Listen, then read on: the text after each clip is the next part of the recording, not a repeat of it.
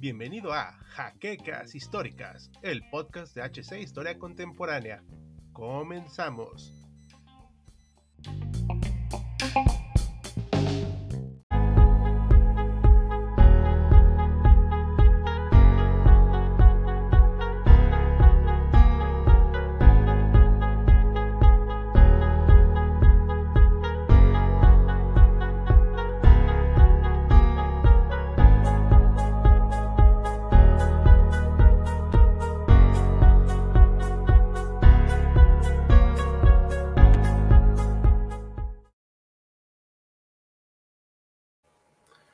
Hola historiadores, muy buenas noches, ¿cómo se encuentran todos ustedes?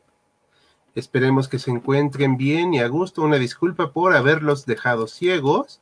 Es que esta cosa no quería aprender, pero bueno.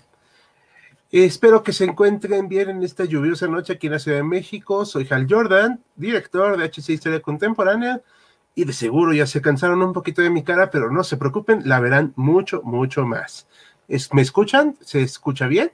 Espero que sí, porque yo me escucho. Entonces, vamos a empezar nuestro live del día de hoy, en el cual vamos a hablar acerca de la batalla de Puebla y se sirvió de algo. Así que vamos a empezar a discutir acerca de esta situación, de este de esta batalla, de este evento histórico muy importante para nuestro país. Buenas noches a todos los que nos están viendo. Pero antes de que empecemos propiamente con la programación, voy a darme unos segundos para mandar de parte de HC y de todo el equipo y de mi parte, y si se puede hasta de mi familia y de mí mismo, de mí mismo obviamente, eh, las condolencias a las personas que sufrieron una pérdida en la tragedia de la línea 12 del metro de la Ciudad de México. Fue un trago muy amargo, es un evento histórico para el metro, es un antes y un después para esta este transporte, de antemano, pues estoy haciéndolo sin morbo, sin necesidad de hacer proselitismo ni nada. Esto es totalmente sincero y pues espero que encuentren justicia y un, un pronto, es una pronta resignación, que dicen que esto es, está mal decirlo, pero a mí me nace decirlo, entonces sí espero que todo se solucione, de veras mis condolencias y pues vamos a empezar ahora sí con nuestro programa del día de hoy. Vamos a hablar de la batalla de Puebla. Este evento que a cada rato decimos debemos festejarlo, no debemos festejarlo, pero antes también tenemos que hablar acerca de que no, no festejamos nuestro día de la independencia, contrario a lo que los estadounidenses creen que dicen feliz 5 de mayo. Bueno, pues no es el caso. ¿Ok? Espero que aquí los que, pocos extranjeros que nos estén viendo, el 5 de mayo es una fecha importante para el país por una batalla que se libró en la ciudad de Puebla, bueno, en las afueras de la ciudad de Puebla, y es significativa, pero ¿sirve de algo esta batalla? ¿Sirve de algo recordarla? Vamos a tener estas preguntas. Ya saben sus comentarios, al final los leemos y, con mucho gusto los invitamos a nuestro canal de YouTube y este live lo podrán ver dentro de una semana aproximadamente en nuestro canal de YouTube para que lo disfruten cuando quieran. Bueno, vamos a empezar a hablar acerca de esta batalla. ¿Por qué es importante? Bueno, por principio, esta batalla de Puebla es una de las primeras y tal vez pocas victorias del ejército mexicano ante una potencia extranjera. Eso es una de las razones por las cuales se le recuerda tanto. Más allá del cliché y el romanticismo de las armas nacionales se han cubierto de gloria, es importante por eso. ¿Y sirve de algo? Sí. En ese aspecto de recordarla, sí. Benito Juárez, a cual tenemos hoy aquí con nosotros. Saluda, Benito. Hola a todos. Aquí nos tenemos al pequeñín de Juárez. Bueno, Benito Juárez era el representante de la legalidad de la República en ese entonces. Sí, yo sé y le sé que estoy consciente que le he dicho que, es un, que fue un dictador y lo mantengo, pero al menos en 1862 representaba legalidad y representaba un gobierno legítimo.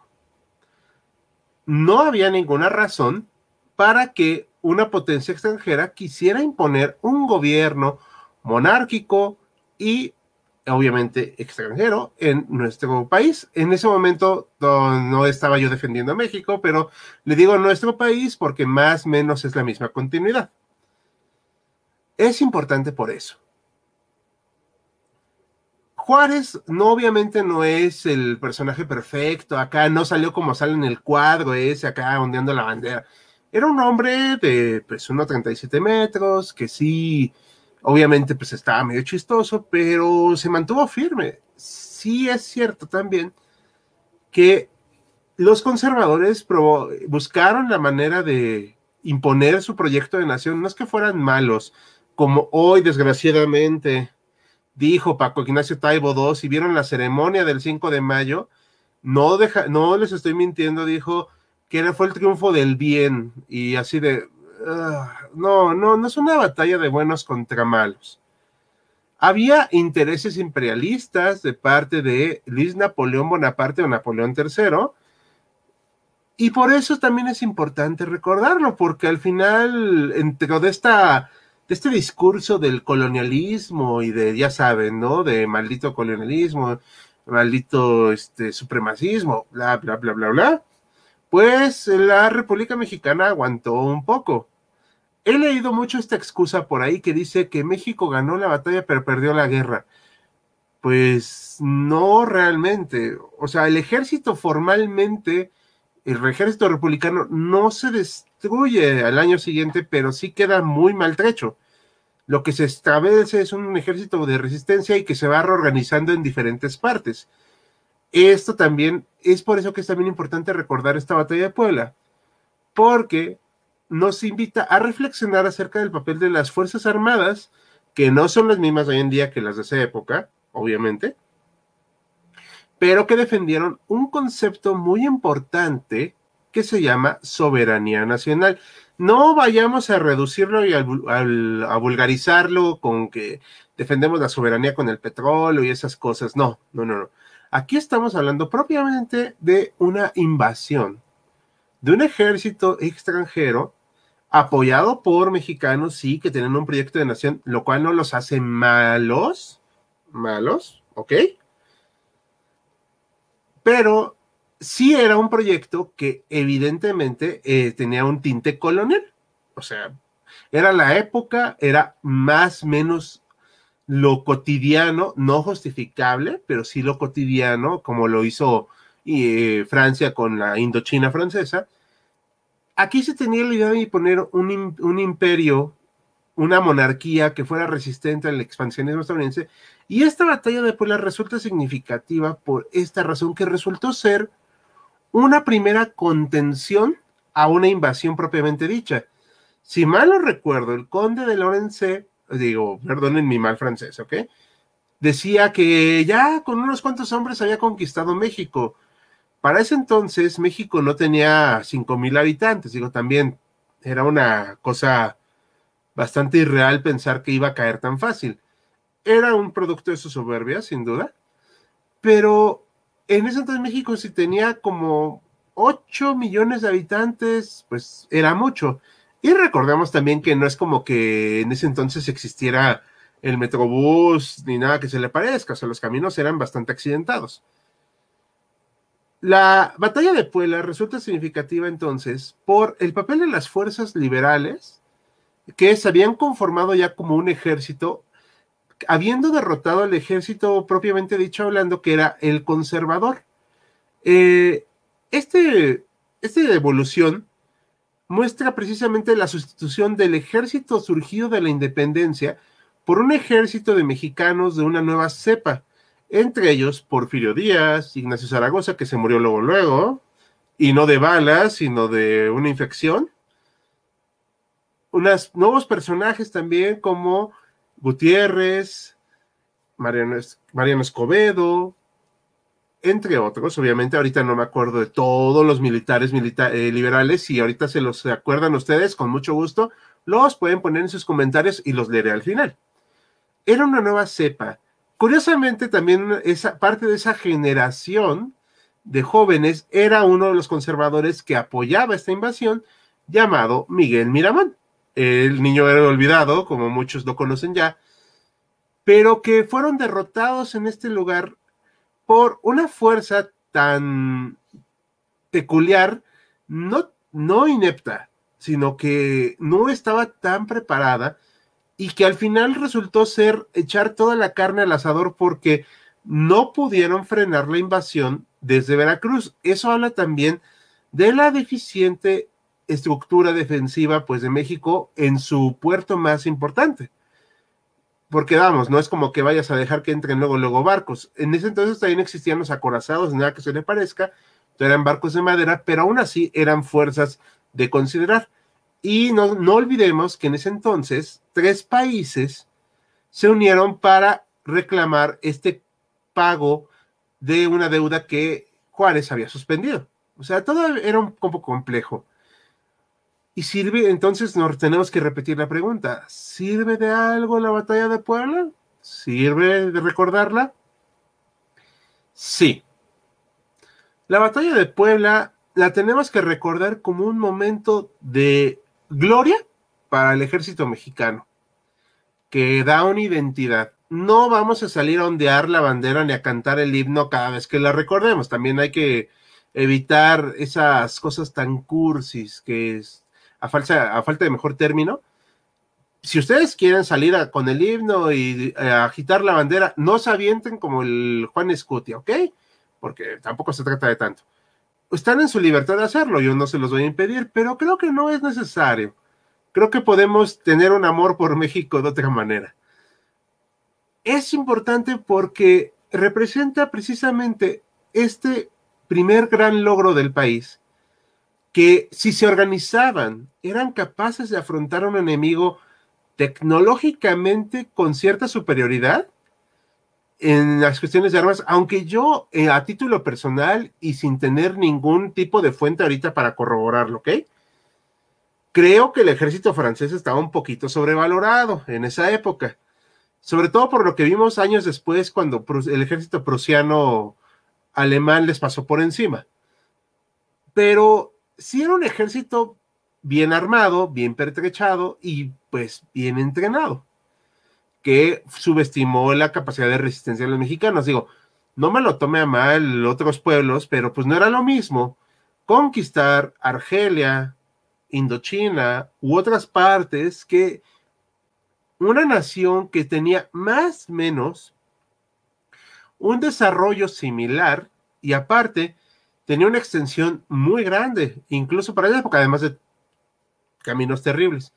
Entonces esta batalla de Puebla va a servir para que gente como Porfirio Díaz se fogue en un combate con una fuerza extranjera que, según tengo entendido, y esto me pueden corregir ustedes con mucho gusto, desobedeció las órdenes de Zaragoza y le dio el puntillazo a la fuerza francesa. También es cierto que hay una discusión entre si los, este, invasores, los franceses, se enfrentaron realmente a los indios acapuastlas. No lo tengo idea, o sea, no puedo decir ahorita, sí, yo aquí tengo la prueba definitiva, pero parece ser que hay un poquito de leyenda en eso y al final hubo combates cuerpo a cuerpo. Sirvió también para que el gobierno mexicano comprara tiempo. Se oye muy raro esto, pero vamos, voy a explicarlo lo más sintetizado posible, ¿ok?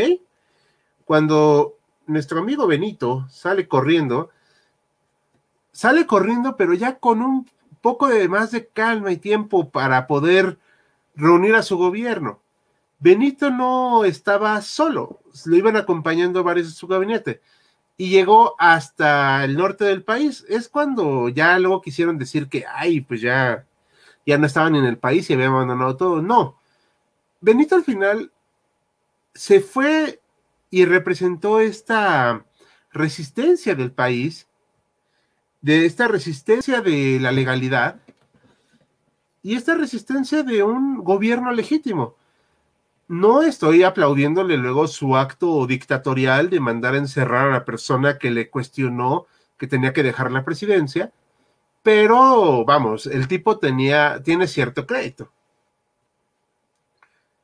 Lo que sí también debemos entender es que esta batalla le dio mucho ánimo a las fuerzas liberales, a las fuerzas eh, republicanas, que ojo, eh, no solo estaban liberales, muchos conservadores se pasaron al bando liberal porque una cosa era defender su visión conservadora y la otra, para ellos, era defender una invasión propiamente dicha. Entonces pusieron, digamos, sus armas al servicio de la patria.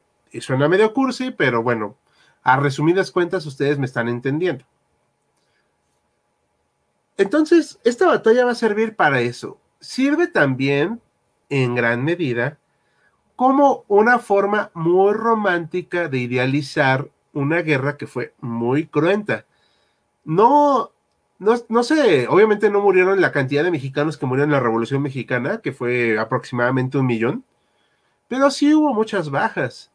Hubo muchas muertes por hambruna, hubo muchas muertes por eh, pues las leyes que impusieron los invasores, por obviamente la lucha fratricida que aún siguió durante un tiempo entre mexicanos, que hay que recordar que tal vez el concepto de mexicano todavía no estaba tan definido como lo tenemos hoy en día. Y entonces es una, una batalla que sirve de símbolo. Es un símbolo al día de hoy.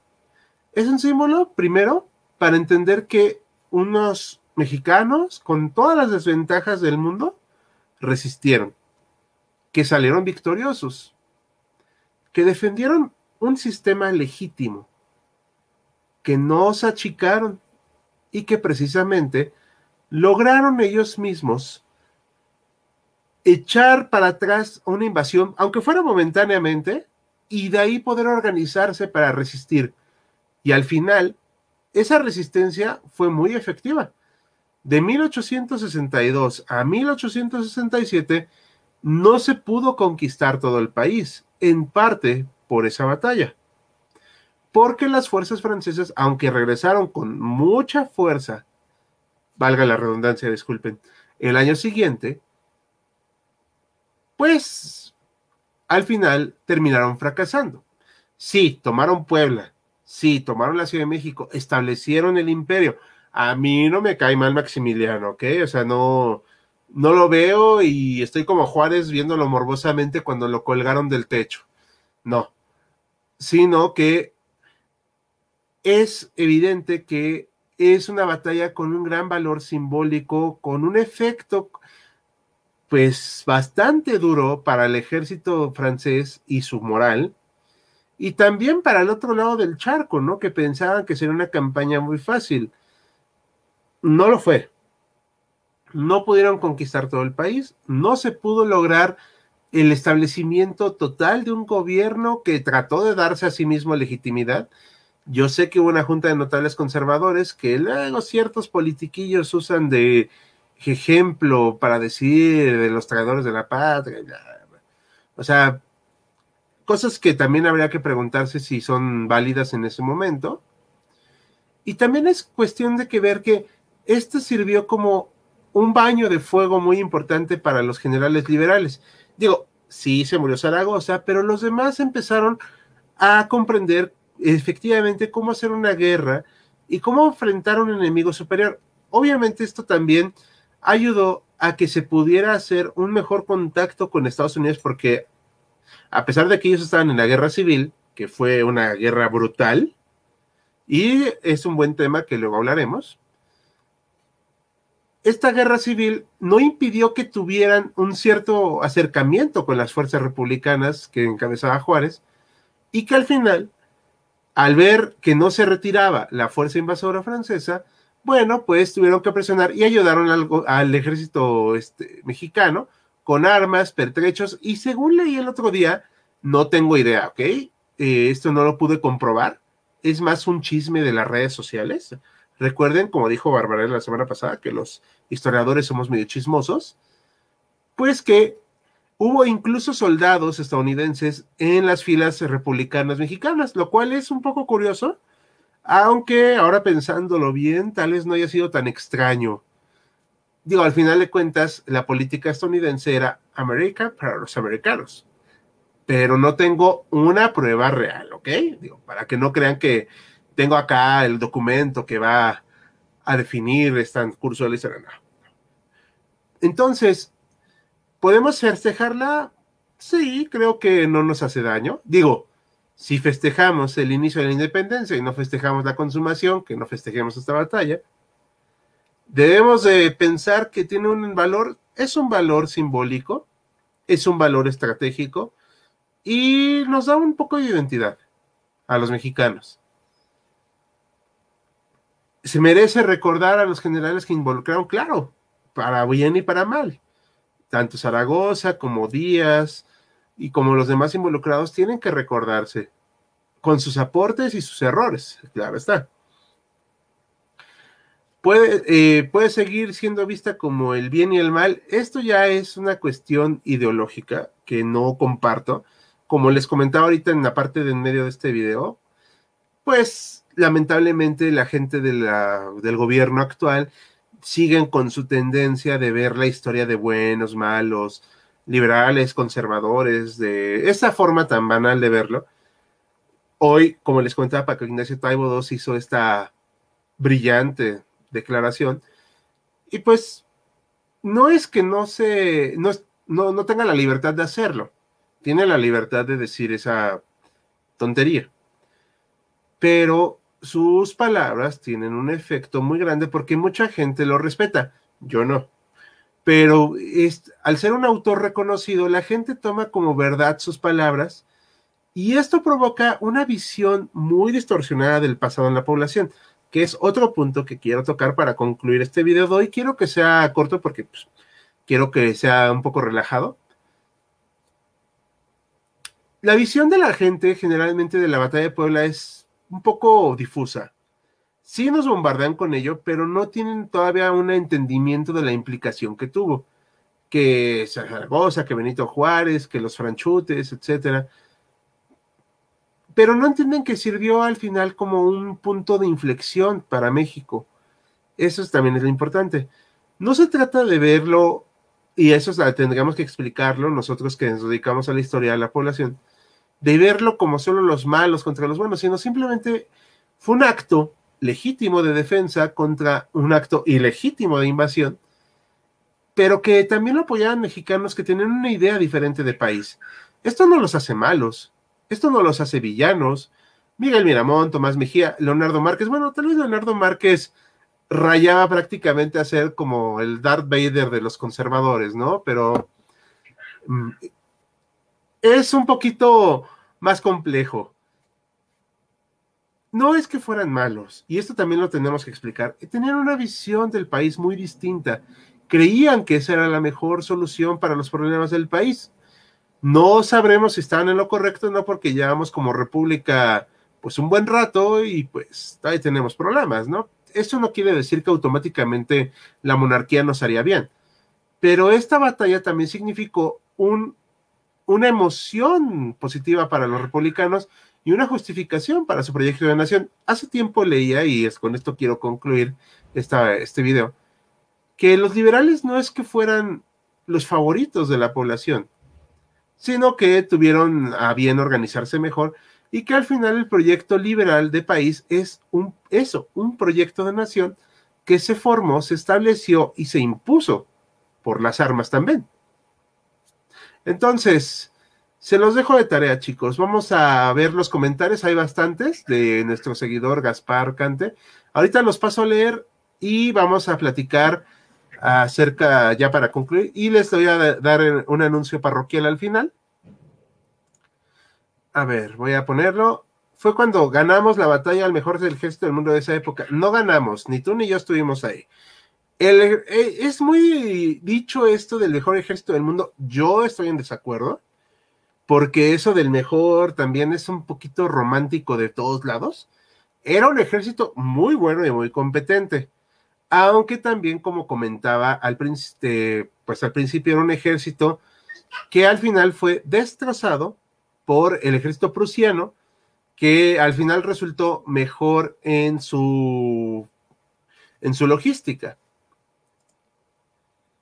Ah, fue una demostración de que ningún ejército es invencible. Bueno, esto creo que todos los generales y todos los que se dediquen a estas cuestiones de las Fuerzas Armadas, los que sean competentes, claro está, lo saben, ¿no? Que ningún ejército es invencible. La mayoría de la infantería eran suevas consideradas como fuerzas especiales, como los hoy en día son los SEALs Navy de Estados Unidos o los Spetsnaz de Rusia. No tengo idea. No tengo idea de toda la formación. Sé que a veces eran suavos, pero no sé si eran lo mejor de lo mejor de lo mejor. No, no puedo decirlo, porque yo no estoy especializado en historia militar, pero quería hablar en sí de la batalla, de su significado simbólico. Viva mi general Don Porfirio. ¡Viva!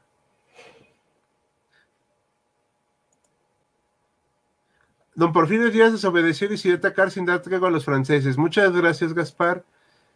Guerra de guerrillas o guerra de desgaste. Sí, al final fue lo que decidió hacer el gobierno y el ejército mexicano. Era imposible en ese momento ya hacer un enfrentamiento directo. Aparte, bueno, no sé si imposible, pero al menos no práctico. Me retracto un poquito lo imposible. Mejor dicho, no era práctico y no se tenían los recursos. Recordemos, y me recito, que estaba la guerra civil estadounidense y que por lo tanto no era tan fácil obtener pertrechos. Sí, la guerra de reyes es una estrategia militar de la de pequeños grupos de combatientes. Eh, pues no, me imagino que de pequeños grupos de combatientes hostigan al enemigo. Esta es una táctica que se usó también en la guerra de independencia de España respecto a Francia, en la época napoleónica, es muy importante que se haga cuando son este tipo de luchas desiguales, aunque también con resultados dispares, ¿no? Porque luego los ejércitos destruyen a las poblaciones que ayudan. La historia se debe basar sin ideología, más que sin ideología, de menos tratando de entender el contexto de las cosas y quitándose de esta idea de buenos y malos. Yo tengo una ideología, todos tenemos una ideología, creo, lo que pasa es que yo no soy, aunque salí de filosofía y letras, como les he comentado muchas veces, pues no soy de la, izquierda de la sociedad y pues veo la historia un poquito diferente, ¿no? Está bien, digo, cada quien puede verla con su formación y eso está muy bien, pero bueno, al final nada más quiero concluir que es una batalla importante, es una batalla que merece ser recordada no estoy seguro si tengamos que ver cada año al presidente haciéndose a sí mismo un, un homenaje, como ha sucedido de unos pocos años para acá. Eso sí me atrevo a decirlo, o sea, yo creo que no. Hoy al menos creo que no era necesario.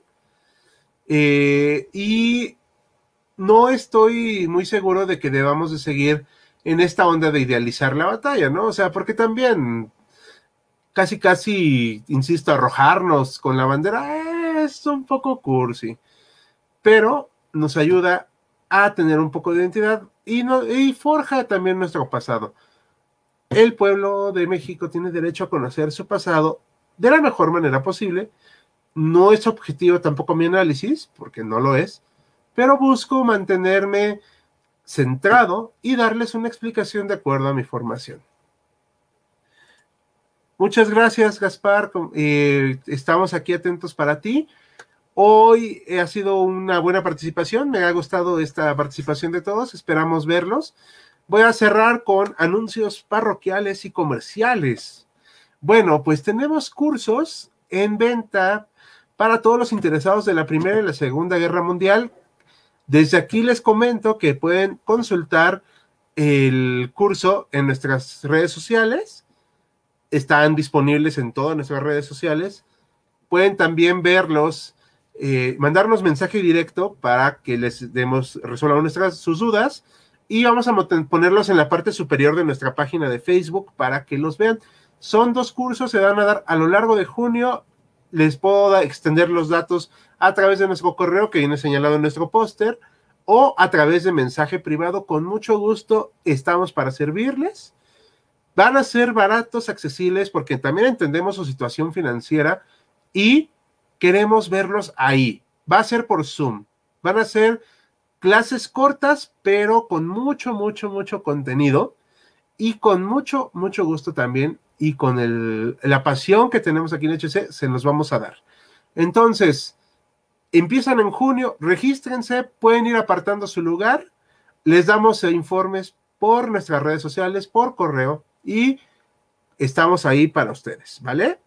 Y no se olviden que tenemos nuestro canal de YouTube, ya salió un nuevo video hoy, vamos a ponerlo en un ratito, es acerca de la cultura occidental y de las, la penetración de las modas capitalistas en esta cultura, eh, perdón, de la penetración de la cultura occidental en el eje socialista. Disculpen, se me fue la onda, pero está muy bueno el video. Me pueden escuchar ahí mi hermosa voz.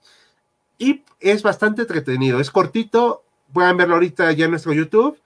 Suscríbanse, pregunten en nuestros cursos, vean nuestro blog, escuchen nuestro podcast, que es Jaquecas Históricas. Y en unos días estará el podcast que tuvimos con Barbarella la semana pasada. Y esperen próximamente este. Nos pueden encontrar en Spotify como Jaquecas Históricas. Estamos para servirles, chicos. Yo soy Hal Jordan. Les deseo una buena noche y nos vemos la próxima semana. Chao.